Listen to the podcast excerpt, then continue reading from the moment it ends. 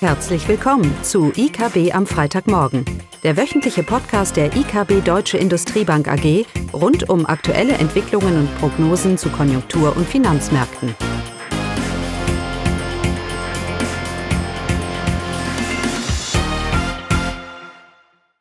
Willkommen zu IKB am Freitagmorgen mit Klaus und mir, Caroline.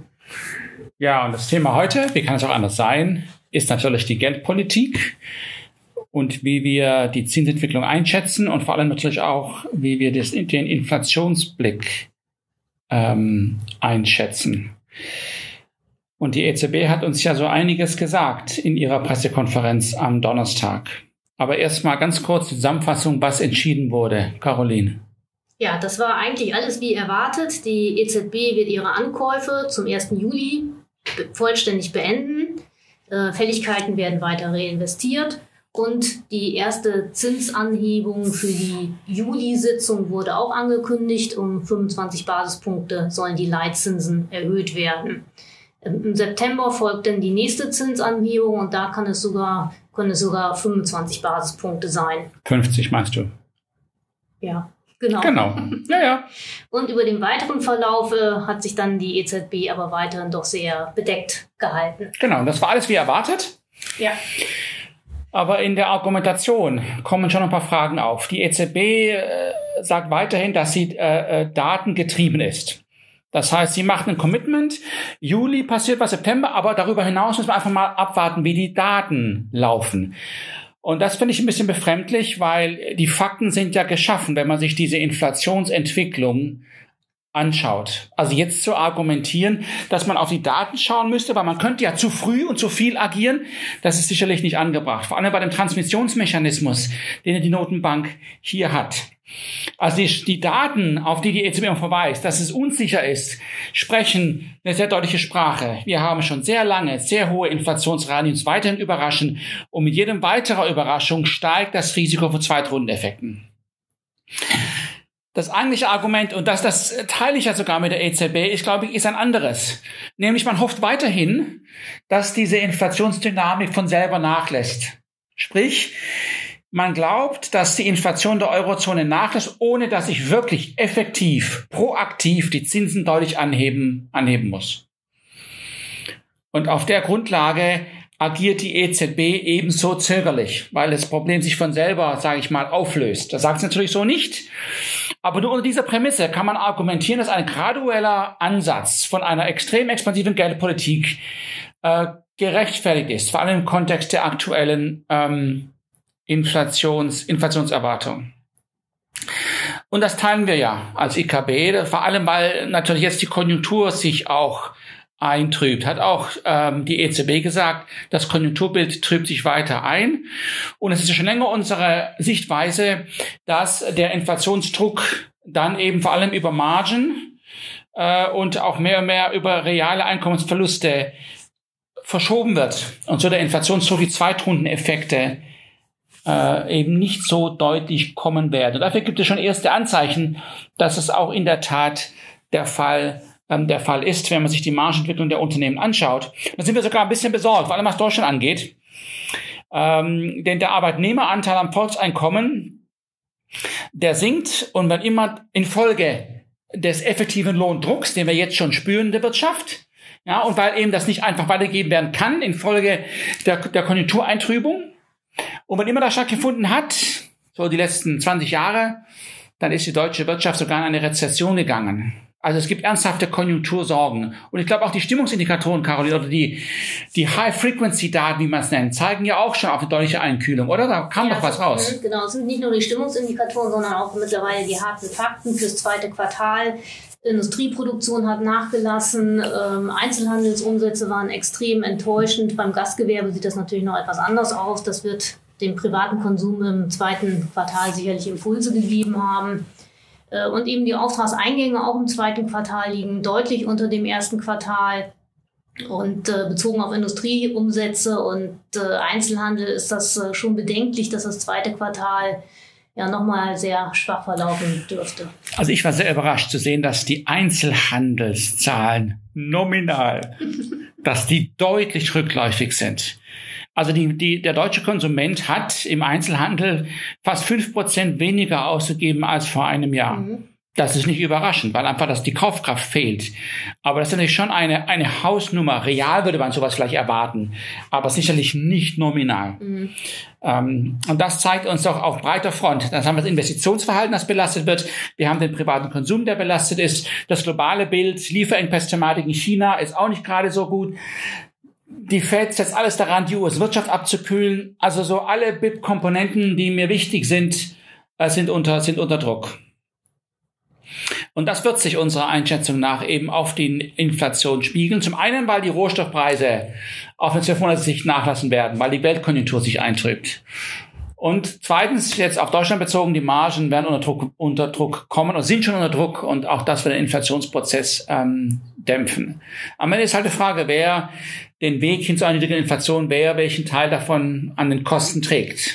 Ja, Unternehmer, Konsument und natürlich auch die Schwellenländer bzw. die Rohstoffländer. Aber das ist nochmal ein wichtiger, interessanter Punkt, Rohstoffpreise.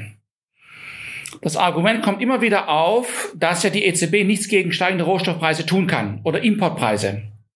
Ist auch interessant, auch die EZB hat darauf verwiesen, dass natürlich die Eurozone als eine offene Volkswirtschaft viel sensitiver ist zu Importpreisen als zum Beispiel die USA ist.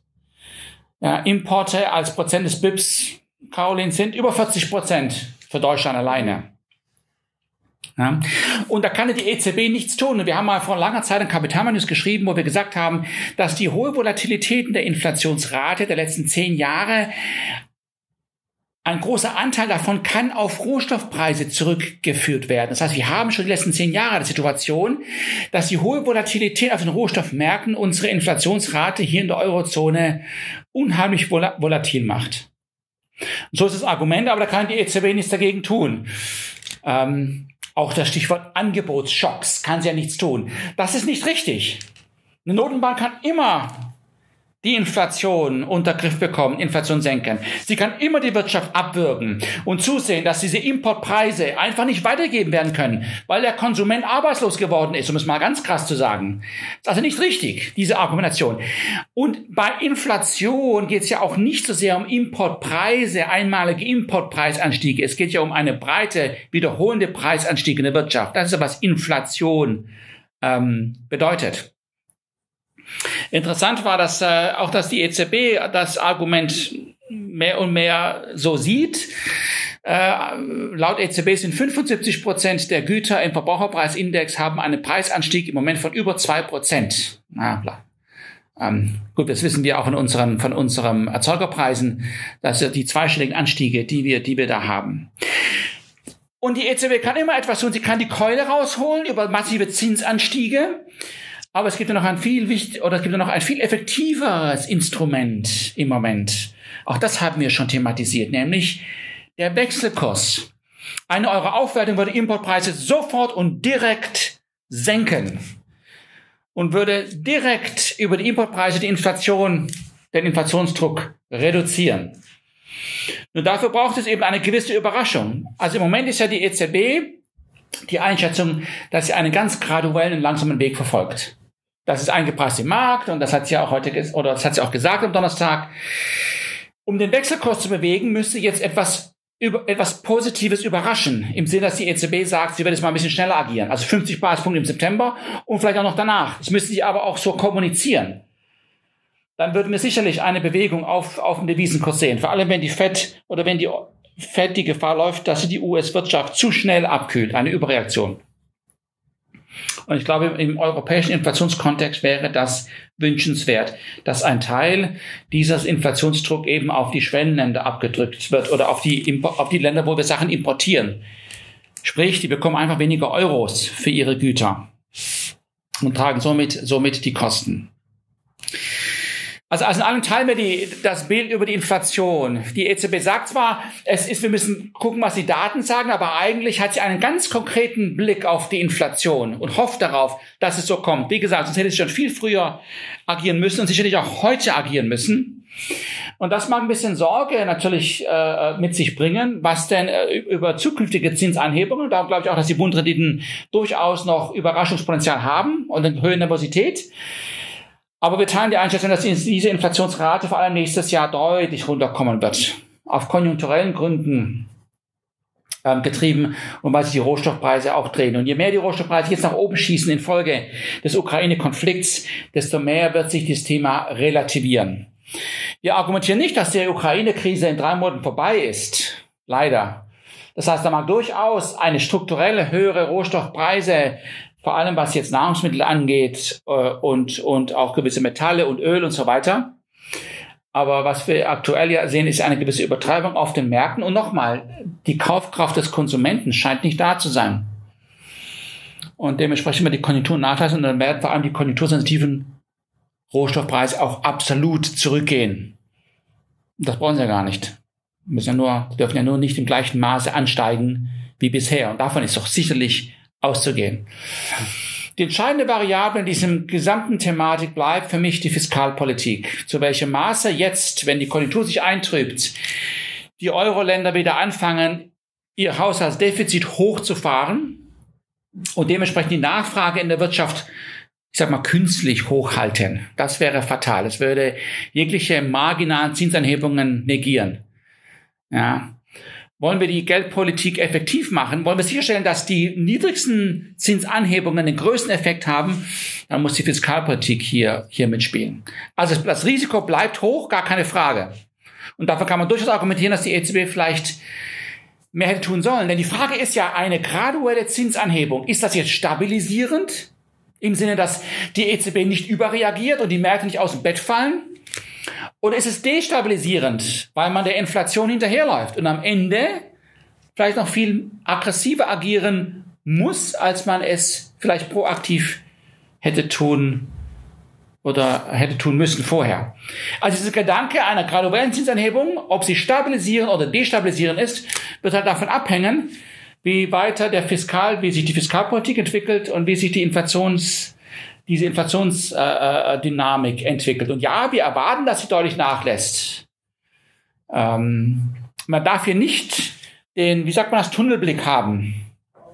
Nochmal, all die Leute, die mit Corona Jahre, gesagt haben, jahrelang wird die Pro Produktion unter Vorkrisenniveau bleiben, haben Kapazitäten abgebaut, die haben jetzt ganz große Probleme. Jeder, der äh, mit dem Flieger in jüngster Zeit mal geflogen ist, wird das auch erfahren haben. Das dürfen wir nicht machen. Wirtschaften passen sich an, Volkswirtschaften passen sich an. Die Angebotsseite der Weltwirtschaft bewegt sich. Und diese Inflationsrate wird runterkommen. Davon bin ich überzeugt, nächstes Jahr. Aber es bleibt eben eine Prognose mit einem durchaus gewissen Risiko behaftet. Und ob die Geldpolitik stabilisieren oder destabilisieren wirkt, das wird sich, das wird sich ähm, erst nächstes Jahr mit der Inflationsentwicklung zeigen. Und Notenbanken weltweit, Caroline, machen ja weiter Druck, oder? Die FED, oder? Mhm. Ja, das werden wir nächste Woche sehen. Genau. Gut, dann. Bis nächste Woche. Was ist eigentlich unsere Inflationsprognose für Deutschland? Für Deutschland? Oder für die Eurozone, entschuldige. Eurozone. Eurozone. ja, da liegen wir bei, im laufenden Jahr bei 7,2, etwas höher als die Prognose der EZB und im nächsten Jahr bei 3,3 Prozent. Da hat die EZB 3,5. Ja, das passt in das Argument. Je höher die Inflation dieses Jahr ist, desto mehr wird sie nächstes, nächstes Jahr, nächstes Jahr ähm, fallen. Also ich glaube, wir kommen nicht davon weg, dass wir dieses Jahr eine 7 vom Komma für die Eurozone sehen werden. Übrigens auch für Deutschland. Und es ist eben die große Herausforderung, dass wir diese Lo die Lohnherausforderung, na gut, als Arbeitnehmer mag man das natürlich nicht hören, aber äh, eine große Herausforderung für die Wirtschaft, dass diese Lohn, Lohninflationsspirale sich nicht weiterentwickelt. Im Moment sieht es eigentlich ganz gut aus. Gut. Ja, damit hätten wir es. Dankeschön. Tschüss. Tschüss. Das war das wöchentliche IKB am Freitagmorgen. Sie wollen immer über neue Ausgaben informiert bleiben? Dann direkt den Podcast abonnieren. Oder besuchen Sie uns unter www.ikb-blog.de slash podcast.